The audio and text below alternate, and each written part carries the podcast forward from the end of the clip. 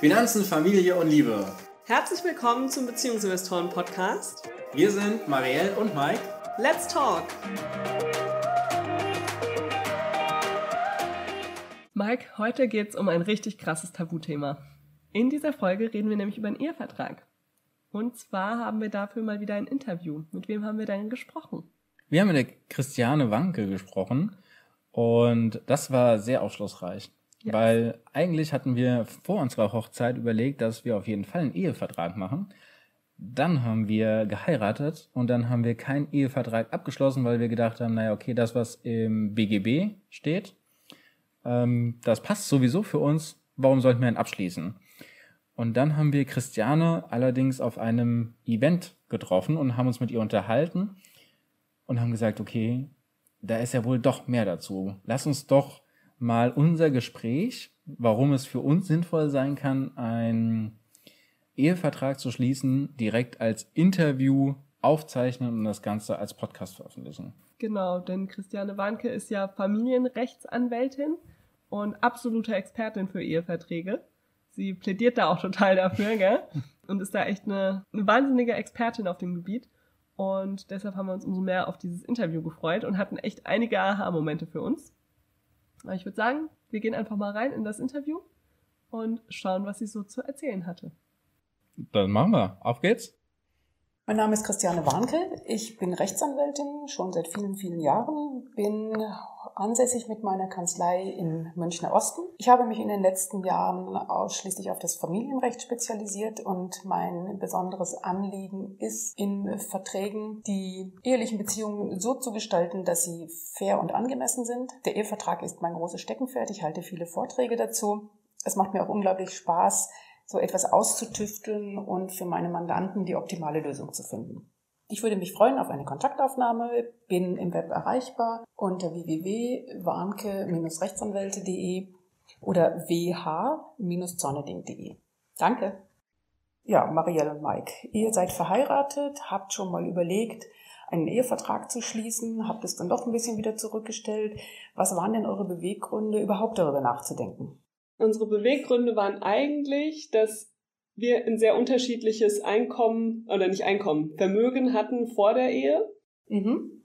Ich auch immer gesagt bekommen habe, so typisch Frau, ja, mir wurde immer gesagt, ja, auf jeden Fall ein Ehevertrag, auf keinen Fall ohne Ehevertrag heiraten. Ja. Also da war für mich eigentlich immer klar, dass wir auf jeden Fall einen Ehevertrag haben werden. Ja. Das war auch bei uns, also wir haben da auch offen immer drüber gesprochen und für Mike war das auch immer okay. Mhm. Machen wir auf jeden Fall. Und als es dann aber ans Eingemachte ging, wussten wir nicht, was wir reinschreiben sollen. Ja. Und haben dann auch drüber gesprochen, was sind denn überhaupt die einzelnen Punkte. Und dann habe ich auch gesagt, naja, zum Beispiel die Immobilie, die ich schon hatte, die gehört ja sowieso weiterhin mir. Ja.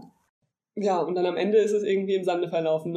Heißt aber nicht, dass, also wir haben immer gesagt, wenn es irgendwann für uns Sinn ergibt, machen wir es. Mhm. Aber bisher haben wir noch nicht richtig verstanden, was der Sinn sein könnte. Okay. Vielleicht noch ein, noch ein weiterer Aspekt, der mit reinläuft. Äh, äh, wir hatten vor der Ehe die Überlegung, oder ich hatte die Überlegung, mich selbstständig zu machen und ein eigenes Unternehmen zu gründen. Ja. Und äh, da wäre es mit einem Ehevertrag auch sinnvoll gewesen, dieses Unternehmen auszuschließen. Ja, richtig.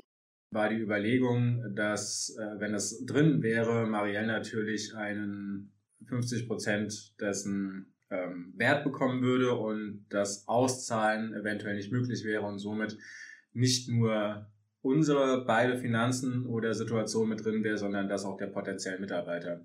Richtig. Äh, da hätten wir gesagt, das hätten wir auf keinen Fall gewollt und das ausgeschlossen. Jetzt ist es aber so, dass wir zusammen das Unternehmen gegründet haben. Ja. Und äh, wir da sowieso beide 50-50 drin äh, mit involviert sind, dass dann quasi aus unserer Sicht keinen Sinn mehr gemacht hätte. Okay. Gut. Wenn ich anfangen darf, ich habe ein Stichwort mir aufgeschrieben. Marielle hat gerade gesagt, es war ihr klar, auf jeden Fall ein Ehevertrag. Wir machen etwas. Meine Frage ist dann immer, wisst ihr überhaupt, dass ihr einen Ehevertrag habt? Ja. Ja, die gesetzliche Regelung. Ganz genau. Wisst ihr, was da drin steht in diesem Ehevertrag? Wahrscheinlich nicht. Ihr habt eigentlich alle Themen so schön angesprochen. Also das Wichtigste, denke ich, ist in eurer Situation, ihr habt ein kleines Kind. Was passiert, wenn du, Marielle, klassisch wahrscheinlich einfach ein bisschen zurücksteckst, dich um das Kind kümmerst, wenn noch weitere Kinder dazukommen, du weniger verdienst, damit auch letztendlich irgendwann weniger Rentenansprüche hast. Ja, so ist es tatsächlich nicht. Nee. Ja. Sondern die, tatsächlich ist es so, dass ich eher die A-Karte habe. okay, wir können das auch gerne umdrehen. Das ist nicht das Problem. Es geht nur darum, einer wird wahrscheinlich zurückstecken. Und einfach, dass man sich dieser Auswirkungen bewusst ist. Das ist einfach üblich, das ist normal, ist auch völlig okay. Mir geht es darum, sich bewusst zu machen, was heißt das? Wenn einer der Partner zurücksteckt, beruflich, sich um das Kind, die Kinder kümmert, wie wirkt sich das aus? Eben nicht nur momentan durch verringerte Einnahmen, sondern eben später auch die Altersversorgung. Der zweite Punkt war, Marielle, du sagtest, du hast eine Immobilie schon mit in die Ehe gebracht. Das ist richtig, das bleibt natürlich auch deine. Ein Problem könnte sein die Wertsteigerung, weil die muss ausgeglichen werden, wenn es zu einer Scheidung kommt. Ich weiß nicht, wie die Lage bei euch ist. In München kann das ganz massiv sich auswirken. Wenn hier in 10, 15 Jahren sich die Werte ungefähr verdoppeln, könnt ihr euch vorstellen, was das heißt, wenn eine Ehe dann schief geht und einer den anderen auszahlen muss. Und zwar nur über diesen Wertausgleich. Das heißt, ich habe eine Immobilie zum Zeitpunkt der Eheschließung gehabt, die war 500.000 wert. Ich lasse mich vielleicht nach 15 Jahren scheiden ohne Ehevertrag, ohne eine spezielle Regelung diesbezüglich. Und auf einmal ist dieses Hüttchen 800, 900.000 wert. Das heißt, dieser Mehrwert, der fällt in den Zugewinn. Die Immobilie bleibt bei dem, der sie mit eingebracht hat, aber die Wertsteigerung ist auszugleichen. Wenn wir jetzt eine Wertsteigerung haben von 400, 450.000, also müssten 200 bis 225 an den anderen Ehepartner ausgezahlt werden. Und in der Regel ist dieses Geld ja nicht vorhanden. Das heißt also, was tun? Ja, dann gehen die Probleme los. Woher das Geld nehmen und im schlimmsten Fall muss das Haus verkauft werden, um eben diesen Zugewinnausgleich einfach zahlen zu können. Mhm. Das heißt, es tritt auch ein, wenn ich, wenn wir die Immobilie gar nicht verkaufen würden, sondern wenn wir. Genau. Aber das war genau. uns ja eigentlich auch bewusst. Und mhm. äh, der Grund, warum wir uns äh, da trotzdem dafür entschieden haben, das in Zugewinn zu lassen, ist, dass ich seit ähm, quasi die Immobilie gekauft wurde, den Kredit mit abbezahle. Gut. Mhm. Quasi 50 Prozent der Kosten äh, getragen habe, aber ja. quasi nicht 50 Prozent des Gegenwerts besitze. Okay. Gut, also das ist dann eine Sonderregelung, kann man natürlich auch explizit aufnehmen, weil es gibt auch gerne solche Sachen, wo sich hinterher niemand oder eine Seite zumindest nicht an solche Vereinbarungen erinnert, wenn es schief geht. Ganz klar. Die andere Frage wäre eben zu überlegen, gibt es eine Eigentumsüberschreibung, einen hälftigen Miteigentumsanteil? Ja, dass die Immobilie einfach euch beiden dann gehört zur Hälfte? Dann kann man Regelungen machen, zum Beispiel zeitlich beschränkt, wenn man sagt, die Ehe wird zum Beispiel in einem Zeitraum bis fünf Jahre geschieden. Dann muss der Ehepartner, der diese Schenkung bekommen hat, die quasi wieder an den anderen Ehepartner zurückübertragen. Ohne Wertausgleich, ohne Geld. Also man kann da ganz wunderbar spielen und wirklich ganz individuell gucken, wie ist die persönliche Situation und was macht im Einzelfall Sinn. Mhm. Ja, ich meine, es wäre natürlich äh, blöd, wenn wir uns dann irgendwann da gegenseitig auszahlen müssten, beziehungsweise Mike, äh, ich Mike auszahlen müsste. Ja. Geld möchte ich nicht zahlen. Genau. Und wahrscheinlich könnte man dann halt auch einfach festhalten, dass wenn wir sozusagen zusammenbleiben, ihm eben die Hälfte gehört und wenn nicht, nicht. Mhm, richtig. Genau. Also wie gesagt, da ist man relativ frei, so etwas zu regeln. Und wenn ich gefragt werde, eben, warum ein Ehevertrag? Warum? Das ist doch so was Blödes, ist unromantisch. Und ich finde eigentlich, ein Ehevertrag ist, ist ein Grund, oder Liebe ist ein Grund für einen Vertrag. Ich mache auch Lebensversicherung und will nicht sterben. Aber jetzt kann ich ja reden. Ja, in dieser romantischen Phase, und wenn ich mich gut mit meinem Partner verstehe, ist es ja kein Problem, solche Themen anzusprechen. Wenn es aber schief geht, wird es natürlich schwer. Ja, dann wird um, um jeden Cent so ungefähr gestritten. Dann geht es darum, wer kriegt welche Möbel. Dann werden die Kinder oft missbraucht, sage ich wirklich im, im wahrsten Sinne des Wortes, um finanzielle Angelegenheiten zwischen den Paaren zu regeln. Und eben ganz massiv auch die Frage, wenn so ein Ausgleichsanspruch besteht, woher nehme ich das Geld? Ja. Wäre es auch möglich, dass wir in einen Ehevertrag reinschreiben, dass ähm, wenn wir uns trennen sollten, der Zugewinn für die Wohnung, also sozusagen, dass es dann Überschreibung an unser Kind gibt? Also wie gesagt, ihr seid relativ frei. Vielleicht darf ich nochmal auf deine Wortwahl zurückkommen. Wenn du sagst, können wir da reinschreiben. Das klingt schön. Also grundsätzlich muss ein Ehevertrag notariell beurkundet werden. Ja. Wir raten natürlich immer aus meiner Position, aber einfach aus der Praxis auch die Notare beurkunden die haben selten Zeit, so dezidiert zu beraten. Weil bis so ein Ehevertrag steht, gibt es einige Besprechungen. Das dauert einfach. Man nähert sich an. Sag mal, wir machen einen Vorschlag oder der Anwalt macht einen Vorschlag. Dann sagen die Mandanten wieder, nee, das haben wir jetzt anders verstanden. Wir haben uns doch noch was überlegt. Das ist einfach ein Prozess. Und solange etwas nicht sittenwidrig ist oder unangemessen, dass eine Person unangemessen benachteiligt wird, kann ich privat regeln, was ich möchte. Also ich kann das wirklich wie ein Maßanzug zuschneidern, so einen Vertrag. Ich darf nur nicht zu Lasten eines, wie gesagt, oder eben sittenwidrige Vereinbarungen treffen, aber sonst kann ich so Regelungen treffen, wie es für das Paar genau passt. Die Möglichkeiten habe ich. Und das Bekannteste ist eben, dass man sagt, man modifiziert diese Zugewinngemeinschaft. Früher haben viele, gerade Kollegen, einfach gesagt, dann machen wir Gütertrennung aus. Dann behält jeder seins und es gibt gar keinen Zugewinnausgleich. Ist aber gar nicht angemessen. Ja, wenn die Ehe läuft, warum? Dann soll doch, wenn einer stirbt, der andere von diesem Zugewinnausgleich, von der Erhöhung seines Erbanspruchs dadurch profitieren. Ja, das war auch unser Gedanke, weil wir hatten auch über Gütertrennung dann erst nachgedacht und haben dann äh, auch gesagt, dass das ja eigentlich auch nicht das ist, was wir wollen. Genau, eben. Also sie haben mal von einem Extrem ins andere und diese Modifizierungsmöglichkeiten sind halt einfach die Möglichkeiten individuell anzupassen. Und ich kann einzelne Teile rausnehmen. Bei Unternehmen zum Beispiel ist ja der nächste Punkt, den ihr hattet. Erst war der Gedanke bei dir, Mike, zu sagen, ich gründe allein. Und das hast du sehr richtig gesagt. Wenn es dann schief geht, dann muss erstmal das Unternehmen bewertet werden, was sehr viel Geld kostet durch ein Gutachten. Dann muss ausgezahlt werden. Dann ist auch da die Frage, wo kommt das Geld her? Also es belastet im Grunde jedes Unternehmen. Und wenn es schon GmbHs sind, sollte heute in einer GmbH-Satzung stehen, dass jeder Gesellschafter verpflichtet ist, einen Ehevertrag abzuschließen, wo beim Zugewinnausgleich dieser Geschäftsanteil rausgenommen wird. Weil durch eine Scheidung kann so ein Unternehmen arg in Schieflage geraten, wenn da Zahlungspflichten entstehen.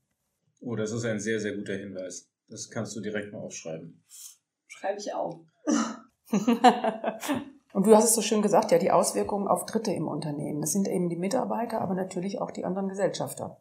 Klar. Und selbst wenn es, also ihr habt jetzt das Unternehmen paritätisch zu gleichen Teilen gegründet, selbst wenn da jetzt einer sagt, ich gehe, ist eigentlich dasselbe Problem wie bei der Immobilie. Also wenn du, Mike, jetzt sagst, ich habe keinen Bock mehr auf das Unternehmen, ich gehe raus oder auch im Falle einer Scheidung, Marielle sagt, ich führe weiter, dann ist eigentlich dieselbe Geschichte, was passiert mit deinem Anteil. Da könnte man zum Beispiel Regelungen treffen, wie das bewertet wird oder dass man ein, eine Höchstgrenze, dass man sagt, wenn ein Ausgleich zu erfolgen hat für deinen Geschäftsanteil, Mike, du würdest rausgehen, dass man vereinbart, eine Abschlagszahlung ist nicht als Einmalzahlung fällig, sondern in so und so viel Raten pro Jahr. Also da habe ich auch wahnsinnig viel Spielraum, denn wenn euer Unternehmen durch die Decke geht, was euch zu wünschen ist und ähm, Marielle müsste dir dann eine Million zahlen, hat sie das wahrscheinlich auch nicht unter der Bettkante liegen. Nein, habe ich nicht. noch nicht, noch nicht. Aber ist es nicht so, dass wenn ich jetzt aussteigen möchte, ich sowieso erstmal einen Käufer finden muss? Nicht unbedingt. Also je nachdem, was im Gesellschaftsvertrag steht. Wenn da drin steht, dass der andere Vorkaufsrecht hat, das wird ja so sein. Und Marielle sagt grundsätzlich ja und sie muss den anderen ja auch akzeptieren. Er wollte ja sicherlich, dass das Unternehmen weiterläuft. Dann wird es schwierig. Oder es, jetzt gerade was ihr macht auch, ja, oder auch in meinem Beruf, es ist schwierig, wenn es Unternehmen sind, die auch relativ von einer Person abhängen. Ja. Die kannst du nicht ohne weiteres übertragen auf jemanden. Also da musst du wirklich jemanden vielleicht schon mit aufbauen, wo du sagst, wenn ich mal rausgehe, habe ich einen Nachfolger. Aber so etwas zu verkaufen ist immer sehr schwierig. Ja, ich meine, genau so ist es ja bei uns aktuell. Also unser mhm. jetziges Unternehmen, das können nur wir beide machen und das glaubt auch keiner von uns alleine machen, weil da stehen ja. wir beide ja dahinter. Ganz genau, ja.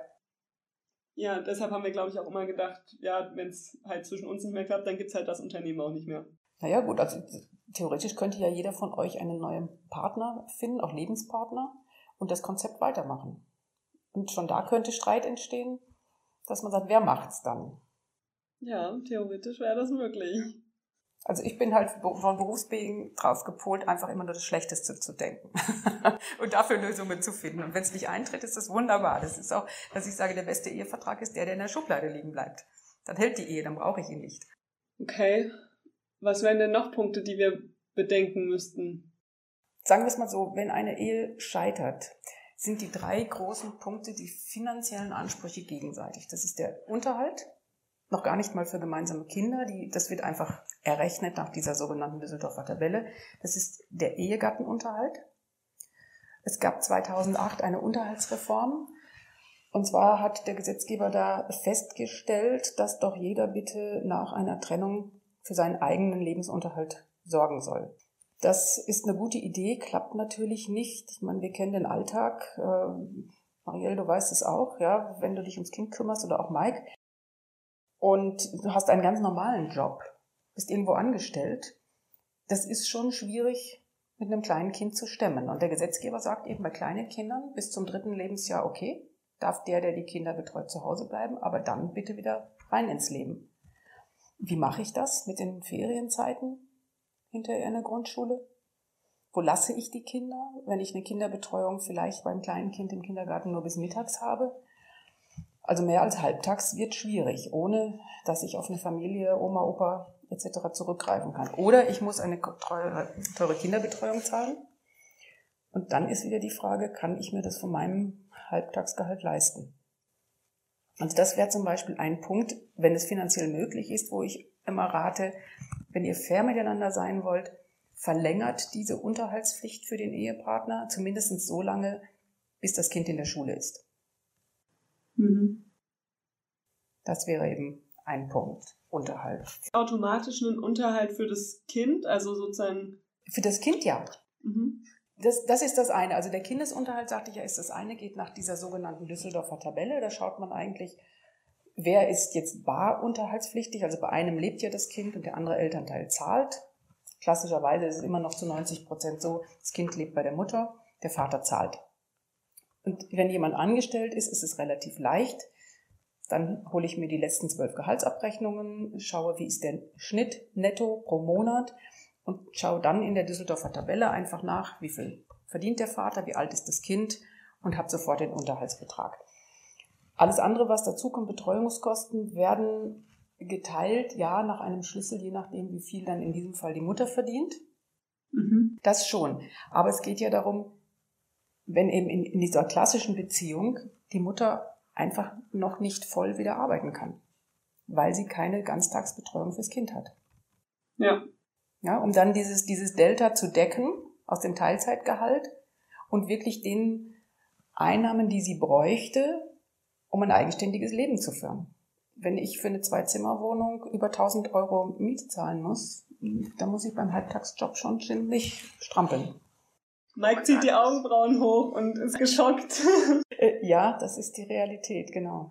Das ist es. Und wie gesagt, der Gesetzgeber sagt einfach, ja, mit drei Jahren ist Ende. Seht zu, dass ihr wieder in den Beruf kommt. Und die Politik arbeitet aber nicht so ganz mit. Wir haben nicht genug Betreuungsplätze. Und es bleibt zum Großteil einfach immer noch an den Frauen hängen. Viele Männer verflüchtigen sich auch, zahlen keinen Unterhalt, sind nicht auffindbar. Dann gibt es Unterhaltsvorschuss vom Jugendamt. Also es ist nicht leicht. Der erste Punkt von denen. Genau, Unterhalt ist der erste Punkt, richtig. Dann eben der Zugewinnausgleich, was wir gerade schon besprochen haben. Zugewinn heißt ja, wer keinen eigenen Ehevertrag äh, schließt, lebt im sogenannten gesetzlichen Güterstand der Zugewinngemeinschaft. Das heißt nicht, dass alles in einen Topf geworfen wird, sondern es heißt, es wird bei einer Scheidung festgestellt, für jeden Ehepartner, was hat die Frau zur Hochzeit gehabt, was hat der Mann gehabt, was hat die Frau am Ende bei der Scheidung an Vermögen, was hat der Mann an Vermögen. Und der, der mehr hat, der muss dem anderen die Hälfte des Überschusses abgeben. Also ganz einfach, die Frau ist mit Null gestartet, hat am Ende 100.000 Euro gespart. Dann ist ihr Zugewinn, Endvermögen, also 100.000 minus Anfangsvermögen minus Null, ist 100.000. Der Mann hat am Anfang nichts gehabt, hat am Ende nichts gehabt, keinen Zugewinn. Das heißt, in diesem Fall müsste die Frau die Hälfte ihres Zugewinns, also von 100.000 die Hälfte, 50.000, an ihren Mann übertragen, an ihn auszahlen. Das ist das Grundprinzip des Zugewinnausgleichs. Ja, und das gilt dann für alles, gell? Also Barvermögen. Alles, also alle Vermögenswerte sind anzugeben, ganz genau. Mhm. Okay. Aber in der Realität, wenn ich jetzt 25 Jahre verheiratet bin, wie wird festgestellt, was ich vor 25 Jahren für einen Ausgangswert hatte? Das sind die Scheidungsverfahren, die mehrere Jahre dauern. Weil das genau das Problem ist. Ich kann es natürlich an Immobilien nachweisen durchs Grundbuch. Dann brauche ich teure Gutachten, die feststellen, was war denn damals der Wert der Immobilie, wenn ich die nicht gerade da gekauft habe. Ja, wenn die vielleicht schon bestand, ich habe sie mit in die Ehe gebracht, Ich habe sie schon zehn Jahre gehalten. Genau. Mhm. Um dann festzustellen, das habe ich gerade so einen Fall, wo der Gutachter dann verschiedene Gutachten machen muss zu den einzelnen Zeitpunkten. Was war denn die Immobilie wert? Kontoauszüge verwahrt keiner so lang. Die Banken müssen nur die letzten zehn Jahre wieder abbilden können. Es wird natürlich schwierig, ganz klar. Die Banken müssen nur die letzten zehn Jahre wieder abbilden können. Es wird natürlich schwierig, ganz klar. Wird wahrscheinlich viel geschätzt, oder? Geschätzt, es wird noch mehr gestritten, klar, um dann letztendlich nach zähem Ringen, vielen Monaten, manchmal auch Jahren, sich irgendwo zu einigen. Also da wird sehr viel Geld verbrannt. Das glaube ich. Und es sind auch sehr, sehr unbefriedigende Streitigkeiten natürlich, weil ich immer denke, es gab ja mal eine Beziehung. Es hat ja einen Grund gegeben, dass die beiden mal zusammengekommen sind. Sie haben gemeinsame Kinder, sie bleiben Eltern, sie werden sich ihr weiteres Leben noch sehen, auf, auf Geburtstagen, Hochzeiten der Kinder etc. Und wenn dann manchmal bis aufs Blut gestritten wird, ist es eigentlich beschämend zu sehen, was mit den Menschen passiert. Und Geld ist ja meist nur ein Auslöser, ja. Da sind ja versteckte Emotionen hinter. Es geht gar nicht in erster Linie um das Geld. Es geht natürlich auch ich sag mal, ums Überleben beim Unterhalt, um den, das, das Leben sicherzustellen. Aber Zugewinn ist ja noch so was obendrauf, so nach dem Motto, jetzt soll er zahlen. Ja, genau, es ist viel verletzter Stolz. Ja, ganz genau, ganz genau. Das drückt sich dann in Geld aus. Ja. Das war jetzt Nummer zwei, Zugewinn. Und das dritte ist der sogenannte Versorgungsausgleich. Ganz komisches Wort. Das betrifft Rentenansprüche. Also es wird ähnlich wie beim Zugewinn festgestellt, was hatte welche Anwartschaften in Rentenversicherungen hat jeder der Eheleute sich erarbeitet, vom Beginn der Ehe bis zum Ende der Ehe. Und das sind auch alle Rentenansprüche gesetzliche Rentenversicherung, betriebliche Anwartschaften, Lebensversicherung auf Rentenbasis. Alle diese Dinge, das geht dann übers Gericht, die fordern die Auskünfte an und dann gibt es einfach eine Berechnung, ja, welche Renten in Kapitalwerten wurden erwirtschaftet und da macht man ähnlich wie beim Zugewinn einen Ausgleich, aber hin und her, weil man nicht verrechnen kann, weil der eine hat vielleicht Anwartschaften bei der Deutschen Rentenversicherung Bund, der andere hat nur Betriebsrenten oder ist in einer berufsständischen Versorgung wie Ärzte, Anwälte, Künstler. Und dann geht es eben hin und her, also jeder muss dann dem anderen von jedem Rentenanspruch die Hälfte abgeben. Ist eine ganz gute Regelung, kann auch massiv schiefgehen bei Selbstständigen, die in keiner Rentenversicherung sind. Ich hatte einen Fall, wo ein Automechaniker eine eigene Werkstatt aufgebaut hat, ganz gut verdient hat und nie in eine Rentenversicherung eingezahlt hat. Und immer wenn er Geld übrig hatte, hat er Immobilien gekauft als Altersabsicherung. Dann haben er und seine Ehefrau irgendwann einen Ehevertrag gemacht und haben den Zugewinnausgleich ausgeschlossen, weil er nicht wollte, dass im Falle einer Scheidung er seine Immobilien abgeben muss. Was man eben nicht bedacht hat, war, dass im Falle einer Scheidung die Frau, die 20 Jahre zu Hause war, die Kinder großgezogen hat, quasi null Rentenansprüche hat. Er konnte nichts abgeben, sie hat keine eigenen oder kaum nennenswerte Rentenansprüche erwirtschaftet. Und der Zugewinn, wo sie noch vielleicht ein bisschen Vermögen hätte bekommen können, um für das Alter abzusichern, der war ausgeschlossen. Das ist dann übel. Er hätte dann auch nicht sagen können, jetzt mache ich es doch noch anders wir haben es dann, wir haben es dann mühsam hinbekommen. Ja, wir haben dann quasi nachgebessert beim Ehevertrag und haben dann eine einvernehmliche Regelung letztendlich finden können, dass er seine Ehefrau doch noch absichert. Es gab dann auch noch private Lebensversicherungen, die wurden dann auf sie übertragen. Aber wie gesagt, das sind alles zähe Auseinandersetzungen, emotional wahnsinnig belastet, natürlich kostenintensiv. Und wenn ich mich so wie ihr jetzt zu Beginn meiner Beziehung oder auch schon nach ein paar Jahren vielleicht nochmal zusammensetze und überlege, wie sieht's denn eigentlich aus bei uns? Wie entwickelt sich unsere Partnerschaft? Also jetzt nicht auf der emotionalen Ebene, sondern wie sieht es aus mit der Berufstätigkeit? Wie ist unsere Vermögenssituation? Sollen wir uns nicht einfach nur mal erstmal beraten lassen, ob es Sinn macht, eben unsere eigenen Gesetze für die Ehe zu schreiben, falls es schief geht? Und wie würde man so diesen Versorgungsausgleich wie kann man den anders regeln? Also macht es da Sinn zu sagen, man schließt es aus? Das muss man auch im Einzelfall prüfen. Das kann Sinn machen, das auszuschließen. Man kann ähm, einfach andere Sachen dafür, eine Abfindung zum Beispiel vereinbaren. Also wenn, wie in dem Fall, den ich gerade hatte, der, der Automechaniker, der überhaupt keine Rentenansprüche hat und dann noch so ein Zugewinnausgleich, Ausschluss vereinbart werden soll, dann muss man gucken, ist das Gesamtpaket angemessen? Darum geht es eigentlich. Also ich finde immer, es muss eine Gesamtbetrachtung da sein. die auf die spezielle Situation passt und nicht, dass man einzelne Sachen rauspickt. Und eine Altersversorgung ist sehr wichtig, wenn wir uns mal anschauen, wie viel Rente habe ich überhaupt? Ja, wir bekommen jedes Jahr am Jahresende die Übersicht, was wir in der Rentenversicherung erwirtschaftet haben. Die meisten kennen das aber nicht, die schauen das nicht an und dabei wäre es einfach sehr wichtig. Um dann zu gucken, was passiert mit mir, wie viel habe ich tatsächlich und die Durchschnittsrente der Frauen liegt im Moment unter 800 Euro im Monat. Davon kann ich nicht leben. Definitiv nicht. Ja? Einfach, wie kann ich aufstocken? Oder zum Beispiel, wenn ich zwei ich sag mal ganz klassisch angestellte Ehepartner habe. Einer steckt zurück wegen der Kindererziehung, dass der andere dann sagt, für diese Zeit zahle ich einfach weiter in deine Rente ein, dass du dadurch keinen Nachteil hast. Das wäre eine Möglichkeit. Also bei uns ist es ja jetzt so, wir machen ja, wir nehmen beide im Moment, äh, arbeiten beide in Teilzeit während der Elternzeit. Also wir haben beide Elternzeit ja. eingereicht und arbeiten beide Teilzeit. Jetzt ist es aber so, ich habe von der Rentenversicherung dann eben diesen besagten Brief bekommen, in dem stand, dass ich jetzt die Rentenpunkte für die Kindererziehungszeit für die nächsten drei Jahre bekomme und Mike bekommt nichts. Und ich habe die Option laut diesem Brief, dass ich entweder ihm alle alles abgebe oder gar nichts. Genau. Es gibt keine Teilung. Genau. Und da habe ich natürlich auch gesagt, also ich meine, da wäre ich ja blöd, wenn ich das jetzt machen würde. Ähm, aber für ihn ist es natürlich richtig blöd, weil ich würde ihm natürlich gerne die Hälfte abgeben, weil er auch die Hälfte der Zeit macht. Ja? Ganz genau. Aber das ist nicht möglich. Könnte ich sowas irgendwie klären? Ja, genau. Das kann man dann eben klären, dass man sagt, das kann man sich ja auch berechnen lassen. Es gibt Versicherungsmathematiker, die können das berechnen, wie hoch ist dieser Verlust, den er dadurch erleidet, und den könnte man natürlich ausgleichen. Ja, weil das wäre ja, also das wäre zum Beispiel ein Punkt, das wäre in unserem Fall, glaube ich, sehr fair. Mhm. Denke ich auch. Also es gibt viele Punkte. Ihr seht schon, wenn man erst sagt, brauchen wir nicht und im Gespräch stellt sich dann doch raus, wäre vielleicht nicht schlecht, nochmal drüber nachzudenken unter diesen Aspekten. Ja. Und wenn wir jetzt drüber nachdenken würden, wie würde das dann ablaufen? Es ist grundsätzlich so, wenn jemand zu mir kommt, meist geht es über eine Erstberatung, dass man einfach mal die, die Situation, die persönliche erfasst und wenn dann die Entscheidung getroffen wird, okay, wir möchten einen Vertrag schließen, dann weiß ich ja die Grundlagen und erstelle einen ersten Entwurf eines Vertrages. Der geht dann an den Mandanten mit einer ausführlichen schriftlichen Erläuterung nochmal der einzelnen Punkte, warum ich was geregelt habe, eben wie die Gesetzeslage ist, was ich geändert habe, warum ich es geändert habe.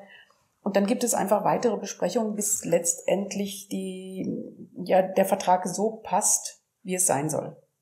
Also dass die Vorstellungen der Mandanten sich darin genau widerspiegeln und wirklich eine optimale Regelung getroffen ist, die natürlich eine Momentaufnahme ist. Es kann sein, dass in zehn Jahren die Situation ganz anders ist, dann muss man sich eventuell hinsetzen und überlegen, ergänzen wir den Vertrag, ändern wir bestimmte Punkte ab. Auch das passiert, ist auch die Regel, ja, dass auf einmal statt einem Kind oder keine Kinder dann vier da sind. Und das hatte ich letztes, war ein Unternehmer-Ehepaar, ähm, sie war, ich glaube, eine recht taffe Unternehmensberaterin, hatte mit der Doktorarbeit angefangen und sitzt jetzt irgendwo in der schwäbischen Provinz mit vier Kindern, kann ihren Beruf nicht mehr ausüben. Und da wurde dann der Ehevertrag nachgebessert, an diese veränderte Situation angepasst. Okay. Und was, wie lange dauert das typischerweise? Also, was würdest das du sagen? Muss, braucht man typischerweise drei Termine, also, fünf Termine? Ganz schwer zu sagen. Es gibt Mandanten, die sehr klar sind, wo es, sage ich mal, jetzt nur drei Besprechungen braucht oder dreimal Austausch. Es kann aber auch, also mein, mein längster Ehevertrag, den ich gemacht habe, hat sich jetzt über drei Jahre hingezogen. Es gab zwischenzeitlich ein zweites Kind. Es ist einfach, man muss sich immer wieder damit befassen. Ja, man muss es lesen, man muss es verstehen. Was bedeutet das eigentlich? Wie ist eben in jedem Punkt die gesetzliche Regelung und was möchten wir und wie wird das umgesetzt. Also diese, ich sag mal, diese Transformationsarbeit, diese Übersetzung, die ich leiste, die muss ja dem Mandanten auch wirklich erklärbar sein. Und ich muss ja euch oder den Mandanten das auch so nahebringen, dass ich sage, eure Situation ist diese. Das wäre der Fall, wenn ihr nichts regelt. Das ist jetzt die gesetzliche Regelung. Und was würde ich euch empfehlen zu machen? Das muss ich ja euch erklären. Warum empfehle ich das? Was bedeutet das? Okay. Ja, das dauert Zeit.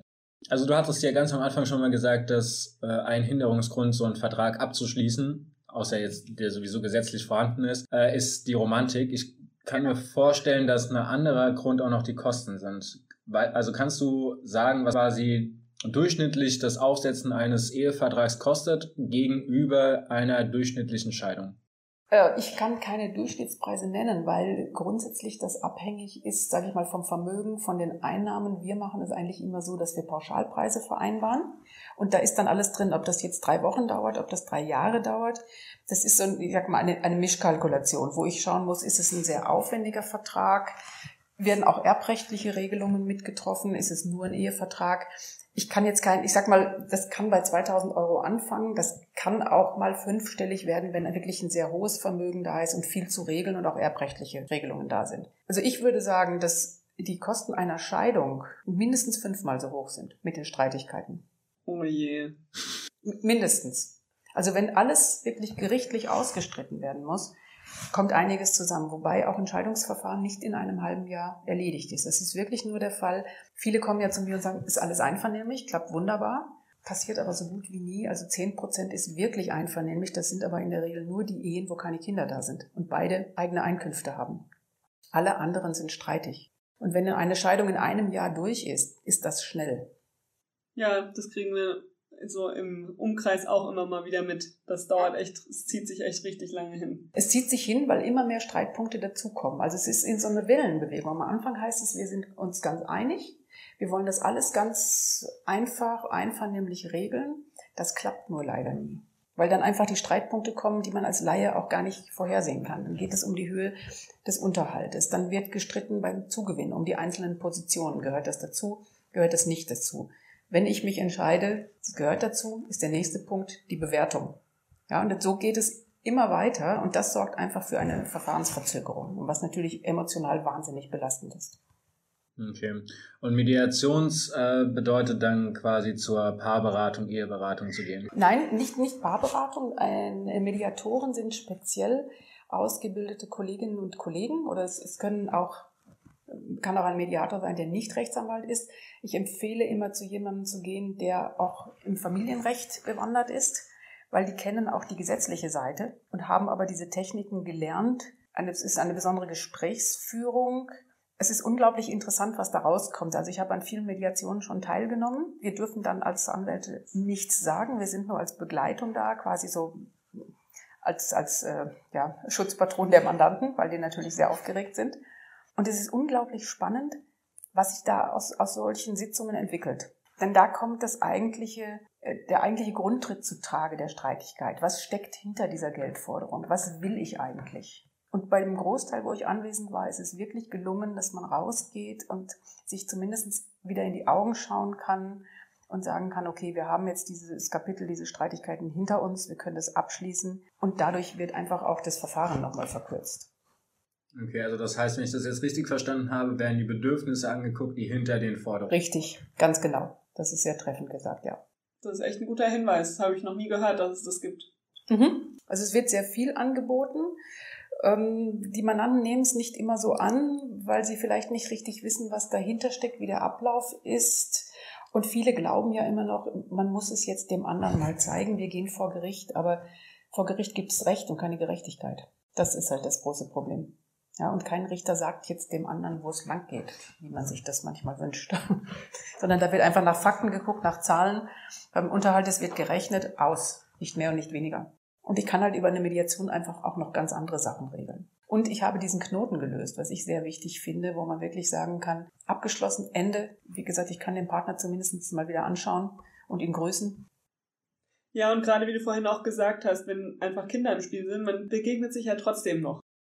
Wenn man dann jedes Mal diesen Stress hat, das will man ja auch nicht. Richtig. Und das ist, wie gesagt, Eltern bleibt man, als Paar kann ich mich trennen. Und das verstehen viele nicht. Das sind zwei Beziehungsebenen. Und auf der einen bleibe ich verbunden. Das Band kann oder sollte ich nicht abschneiden, finde ich. Ja.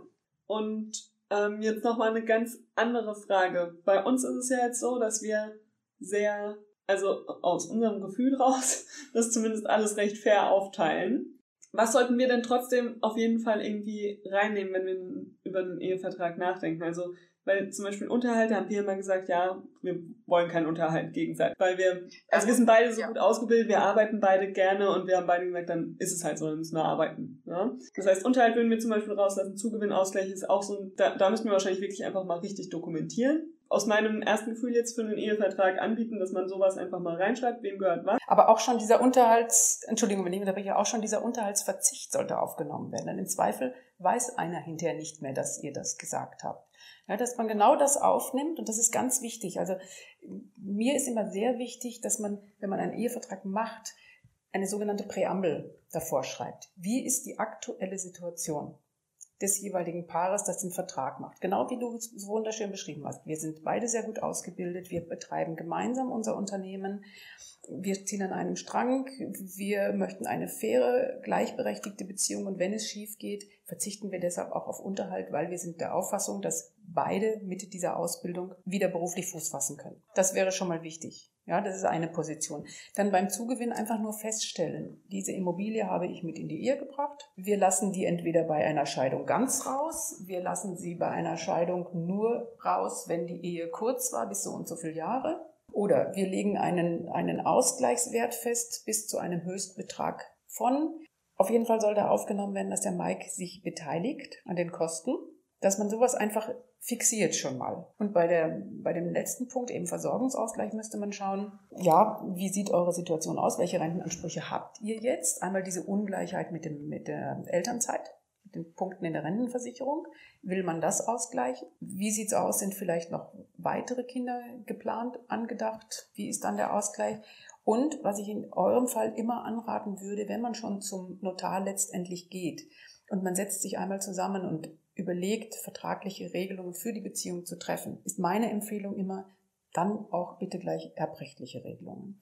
Und zwar, was passiert, solltet ihr beide einen Unfall haben und versterbt gleichzeitig? Natürlich, gesetzlicher Erbe ist Babyinvestor, aber habt ihr vielleicht besondere Wünsche, bei wem soll er aufwachsen? Wer kümmert sich um das Erbe in finanzieller Hinsicht für Emil? Das solltet sicher ihr bestimmen und nicht irgendein Gericht oder dass es zufällig in der Verwandtschaft bleibt. Ja, das sind einfach Punkte, was passiert. Und ist das was, was ich auch nur beim Notar klären kann? Oder also Genau. Also Ehe und Erbvertrag entweder einzeln sind notariell zu beurkunden oder in einem kann man es machen als Ehe und Erbvertrag und auch das ist eben notariell zu beurkunden, ja. Okay, also wenn wir sozusagen einfach hier aufschreiben würden, zu wem er kommen soll, wenn uns was passiert, das würde im Zweifel kein Gericht interessieren. Das wäre schon mal was, ja. Aber ihr könntet durch diese, diese erbrechtlichen Regelungen auch einen sogenannten Testamentsvollstrecker bestimmen. Also wie gesagt, euer Unternehmen geht durch die Decke, da ist einfach ein gewisses Vermögen. Babyinvestor oder weitere Kinder sind noch klein. Wer verwaltet? Sollen das Mama und Papa machen? Können die das? Oder habt ihr irgendjemanden, den ihr für einfach geeignet haltet? Soll das ein Unternehmen, wer auch immer, sich um diese finanziellen Belange kümmern, dass man auch sicherstellt, wir möchten für unser Kind, unsere Kinder eine gute Ausbildung. Das Vermögen ist da, das soll dazu verwendet werden. Was auch immer anzuraten ist, dass man diese Testamentsvollstreckung, klingt schrecklich, aber es das heißt leider so, dass man die nicht nur bis zur Volljährigkeit der Kinder bestimmt, sondern durchaus bis zum 25. Lebensjahr. Weil mit 18 kann noch keiner mit so viel Geld umgehen. Ja, dass man sagt, bis die zum Beispiel das Studium abgeschlossen haben und im Beruf sind. Also da kann man viele Dinge regeln.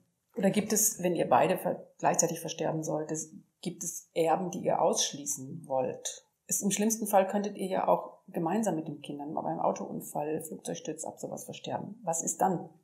Wo geht euer Vermögen dann hin? Also es ginge nach oben, sage ich mal, zu den Eltern. Wenn die Eltern nicht mehr leben, zu den Geschwistern. Wollt ihr das oder sagt ihr, wir haben eine Stiftung oder wir möchten es für einen guten Zweck spenden, was auch immer? Und die andere Regelung wäre eben, wenn einer zuerst stirbt, will man ja normalerweise, dass der überlebende Ehegatte alles bekommt dass die Kinder nicht sofort ihren Erbteil verlangen. Ja, da hatten wir zum Beispiel auch schon mal gesprochen, dass wir gesagt haben, wenn einer von uns zuerst sterben sollte, dann sollte die Immobilie zum Beispiel direkt auf den Kleinen gehen und so weiter. Vorsicht, Erbschaftssteuer. Das sind dann auch so Geschichten. Ob man das, ob das sinnvoll ist, ja, das sollte man halt alles bedenken. Da muss man schauen, wie ist die Situation, was ist an Vermögen da, das eine ist die erbrechtliche Regelung und bei Erben und Schenken sollte man halt auch immer die Steuer im Hinterkopf behalten. Ja, es gibt ziemlich viel zu bedenken, ich merke schon. ja. Äh, ich glaube, wir würden mit drei Beratungen wahrscheinlich nicht hinkommen. das macht ja nichts. Es muss einfach passen. Ja, aber das ist ein echter, wenn man mal anfängt, dann kommt eine Frage nach der anderen. Genau, genau. Dann, dann geht's immer weiter. Mhm. Ja. Ja, vor allem das letzte Thema ist ja tatsächlich etwas, was wir bei uns auch auf der Agenda haben. Also wir greifen es ja sogar noch weiter mit Vollmachten. Also diese klassische Vorsorgevollmacht ist dann auch wieder, genau, geht auch weiter. Ne? Also nicht die, die Patientenverfügung, das betrifft ja nur die ärztliche Versorgung im Notfall, beziehungsweise wenn mit einer Heilung nicht mehr zu rechnen ist. Und die Vorsorgevollmacht brauche ich ja, wenn ich volljährig bin und eine andere erwachsene Person beauftragen möchte, falls ich nicht entscheiden kann, dass diese für mich entscheidet. Weil ansonsten geht das ja auch übers Gericht und dann dauert das. Genau, dann gibt es gesetzliche Betreuer und das will man ja eigentlich vermeiden. Ganz genau. Ja. Ich habe noch eine Frage zum Ehevertrag. Ja.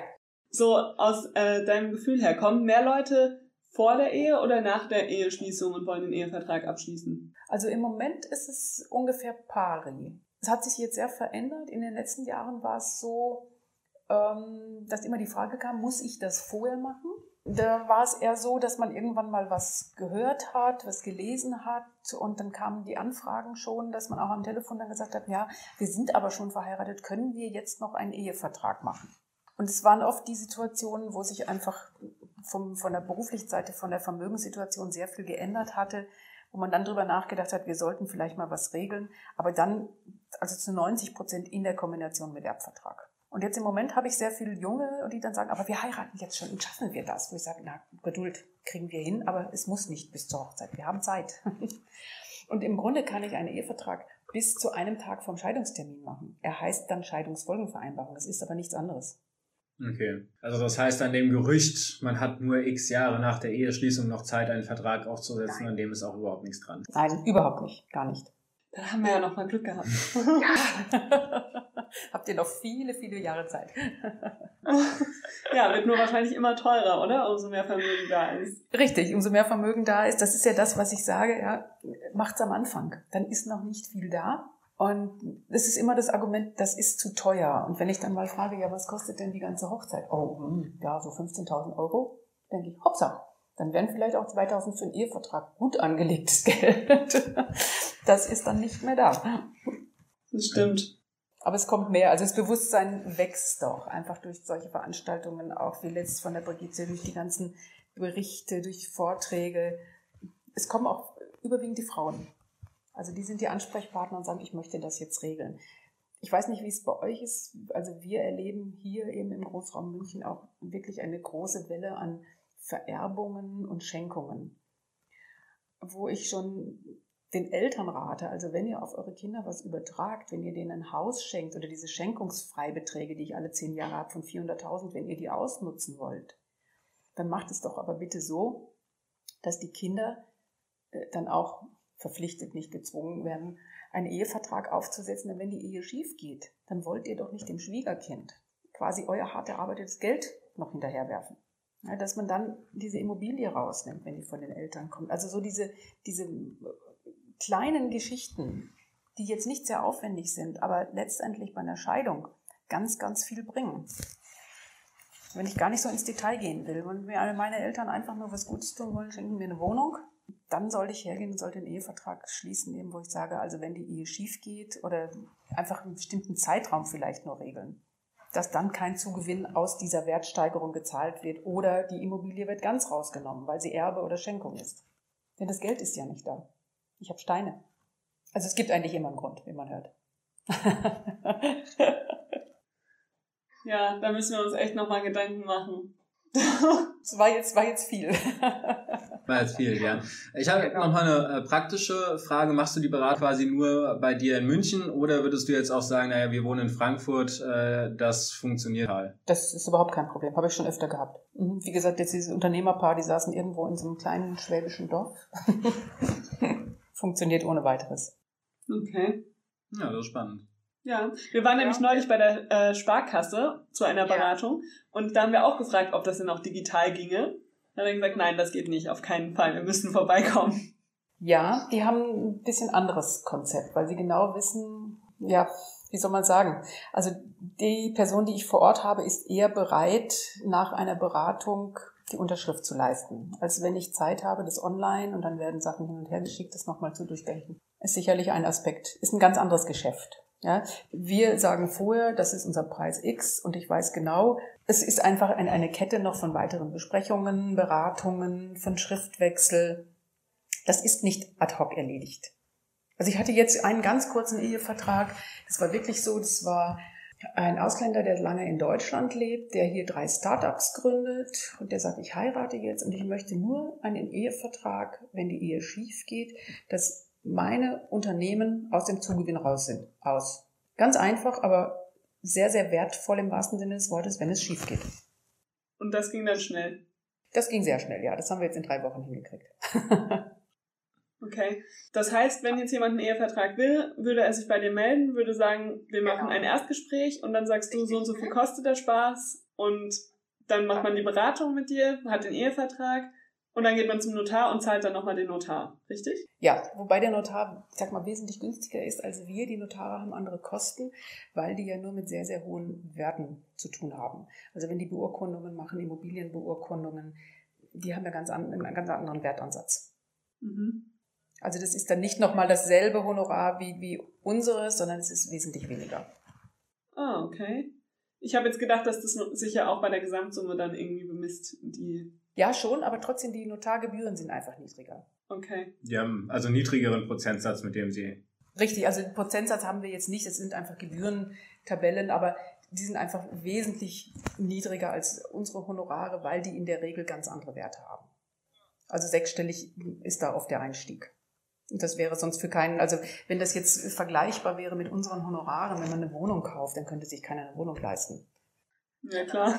Das, das ist klar. Allein die Grunderwerbsteuer zieht das ja schon. So, das war ein spannendes Interview, Mike. Hat bei uns beiden ja auch einiges an Gesprächspotenzial jetzt nochmal hervorgerufen.